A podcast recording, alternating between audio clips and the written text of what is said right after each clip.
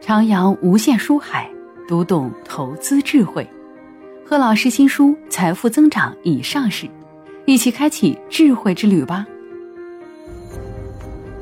各位晚上好，应咱们粉丝的要求，呃，让我来说一说我们十月份的会议，对他有什么样的看法，以及有什么样的理解，想听一听。那好，我就简单的做一个。框架的总结以及我们投资思路的展望吧，特别简单。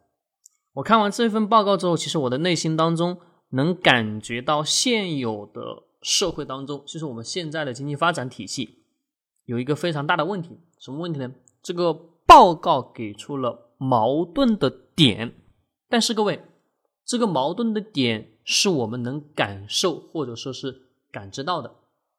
其实我自己是能非常深刻的去感受得到。我们一会儿听完之后，大家就知道为什么这个矛盾点会这么强烈，并且还有什么还在不断的找方法、找路径来去解决它。那这个会议当中呢，无非也就是几个重要的关键词：第一个，制造强国；第二个，交通强国；第三个，网络强国；第四个，航天；第五个，质量强国。以及最后的有一个叫数字中国，好，这六个关键词吧，很重要。但是这六个关键词，我们要回头去想想，这一场会议下来，为何要围绕着这六个关键词去讲、去开这个会？那这个会又决定的意义是什么？就我们每一次我们的领导人在开会的过程当中，我们所看到的战略方针，对吧？以及所公布出来这些信息体系当中，其实已经非常庞大了，做了很多重要的战略布局。但是我们作为一个普通老百姓，我们怎么样去看呢？怎么样去思考呢？首先，还是按照我们以往的生活习惯，就是我们给大家解读的时候的习惯，把自己的思维先拔高，拔到什么高度呢？拔到最高的高度。对的，跟我们的领导人差不多的那个思维就可以了。好，我先想想，做这个决定，制造强国，制造中国，对吧？交通强国，质量强国，航天强国。那这几个，我们也想想，这些东西重不重要？重要。那重要的点是什么呢？那我们要思思考另外一个问题了：重要的点，它为什么重要？那就会衍生出来一个问题：未来的十年到二十年，什么是我们的基础的底盘？这个底盘是啥呢？也就是我们的根基，是我们的这个地基是否牢固，对吧？我们经常有举个例子，我们建一栋楼、建房子，起码的地基得要打个二三十米深吧，对不对？最起码、最起码的，要不然你这个楼建的二十层、三十层，不就倒倒掉了吧？是的。那既然如此，我们。要想想，现在给出来这个方针当中，制造强国，制造中国，质量强国，又是航天强国，对吧？那无非就是一个问题，让现有的基础性的制造行业制造的体系变得更加的牢固。我们刚刚前面提到的一个问题，就是我们现有的基础性的牢固是否牢？各位，大家认为牢吗？不牢。但是我们现在从呃最近，我们二零二一年，就是我们这一次，我们现在二零二二年，对吧？二零二二年，我们去年的二零二一年的，呃，二零二一年的什么？这个所谓的那个叫五百强世界五百强的榜榜单当中，我看了一下，咱们中国上榜的企业有一百多家。那一百多家当中，有绝大多数的企业全是我们的那些制造型企业，并且是什么？这种制造型企业它有一个毛病，就是吃力不讨好。啥叫吃力不讨好？就是干的活是最重的，但是呢，获得的利润收益是最少的，是我们中国人特性。我们中国人通过这种蛮干的方式干到了现在，让中国整个体系的发展啊达到了现有的基础性的阶段，对吧？已经非常好了。但是呢？我我们要想想，现在的数据当中所体现出来，对我们都上榜了，一些 制造型的企业都上榜了。在上榜同时，我们呃领导人又在强调一个问题：我们现在要把制造强国、制造中国的名号打出去。那这个过程当中，大家告诉我有没有矛盾？有矛盾，矛盾在哪？矛盾是我们所知道的、所看到的所有信息体系，海外给我们的要求是什么？我们得要发展科技。在我们上半年，我们所接收到的所有信息，就是我们要发展智能，嗯，所谓的什么这些芯片技术啊、半导体等等等等新技术、新材料、新能源，对吧？那这些重不重要？重要。是我们要想，又是发展新能源，又是发展我们现在啊所讲的制造，对吧？交通、质量、航天、数字，那这些东西。在今天现有的发展体系当中，它有没有？它有没有一个叫做所谓的关键性的节点呢？好像并没有。但这些数字当中所体现出来的核心是什么？就是你会能感觉到一个非常强烈的反差。这个反差，我们既要把技术搞好，我们既要把现有的劳动力的创造出来的中国。底盘的根基要持续不断的打牢，同时还需要不断什么，把数字经济体系，把我们的芯片技术、能源做好，并且什么做到零污染、绿色中国。我们要想另外一个问题，我把它总结出来了一句一句话，叫做我们要在发展当中去解决问题，不要停下来解决发展的问题。好，各位，这句话我再重复一遍，是我们。要在发展当中解决问题，不要停下来解决发展的问题。我们在思考这句话的时候，其实我们要想想，我刚刚前面所讲的这一大堆的内容，其实无非也就是给出了我们核心的关键性的问题。现有的国家所面临的局面局势紧张的、矛盾的，矛盾的点就是取决于我们既要发展这个好，也要把那个发展好。但是呢，回头想想，根基当中重不重要呢？我们的底盘根基，我们当初是靠什么发家的？各位，我们当初靠什么发家的？靠人员优势，对吧？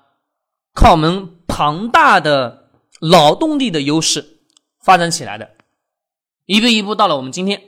好，这两年我们的疫情的确让我们的经济体系压力下行太大了。绝大多数所有的人，几乎百分之八十的人负债，高额的负债，甚至一大部分人什么还不了。那面对这样的情况之下，我们要想想，现在给出来的所有的呃利好的信息当中，也就是不断的去把实体去扶持起来，把实体去做好，对吧？质量强国嘛，制造强国，航天强国，交通嘛，对吧？网络嘛。那好，我们想。这些东西还有一个角度是民生所所向。为什么叫民生所向呢？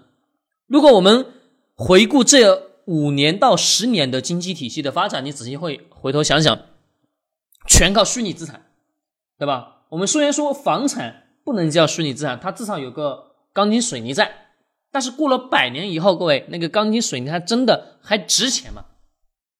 或者再假设说一句不好听的，当中国人类的人。不存在于这个城市的时候，不存在于这个世界的时候，你这一些楼、这些水泥、钢筋，它还值钱吗？不值钱，对吧？但还记得我们曾经讲过，一个投资房产最为关键的核心标准是啥？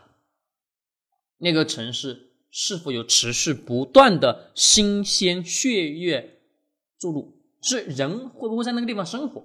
如果会，那当然，那个地方。它是有价值的，那房子肯定是有价值，机会也是最多的，对吧？但是我们想想这个过程当中，我们要发展好，要实现质量的强国，要什么？实现高质量的发展。那各位，什么叫做高质量？什么叫好的发展？既要发展这个，既要发展那个，是不是又觉得很矛盾？对的。但是我们想想，我们能不能停下来说，我们来探讨探讨一下这个发展问题，我们怎么去解决吧？行吗？不行。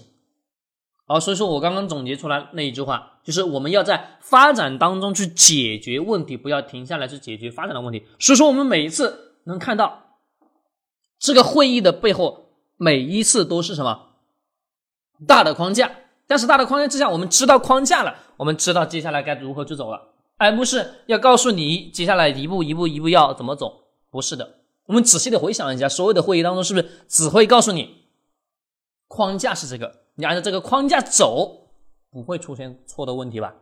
对的。好，对于这个会议，我们只暂时解读那么多，为何呢？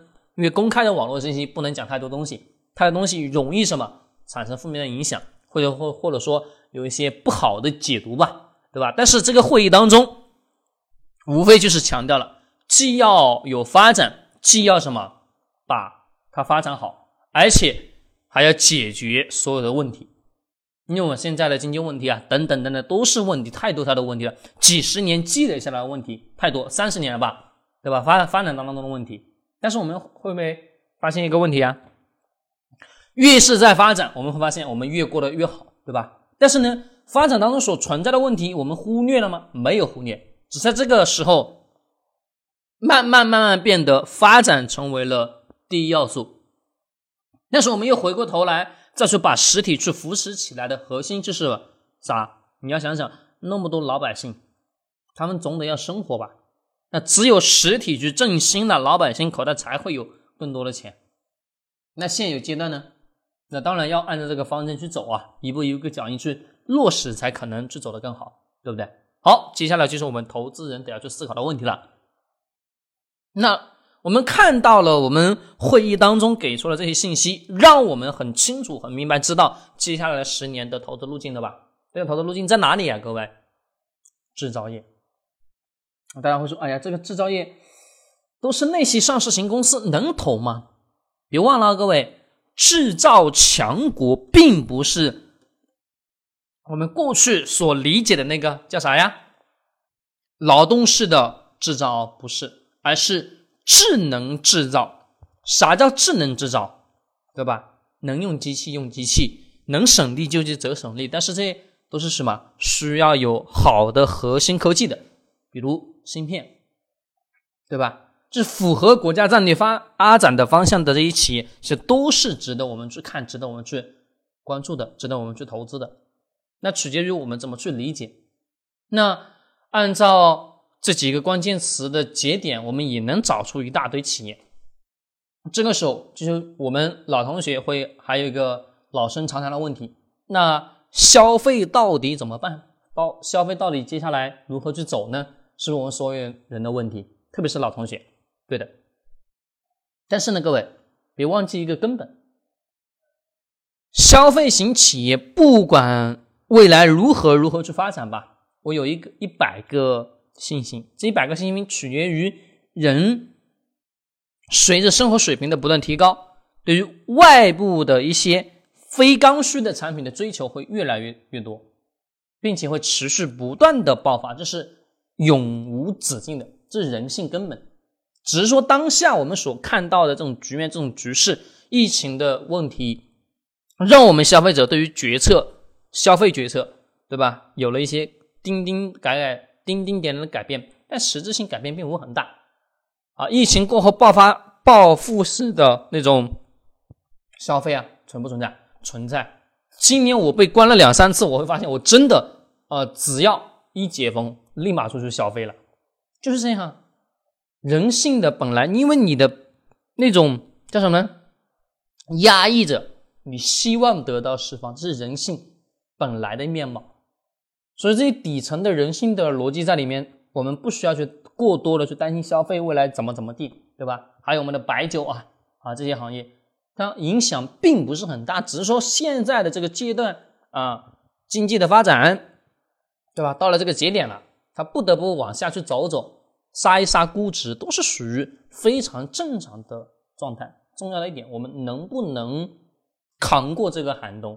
如果能扛过，那自然好；扛不过，那就没任何办法了。好了，今天到这里，我们下一次继续。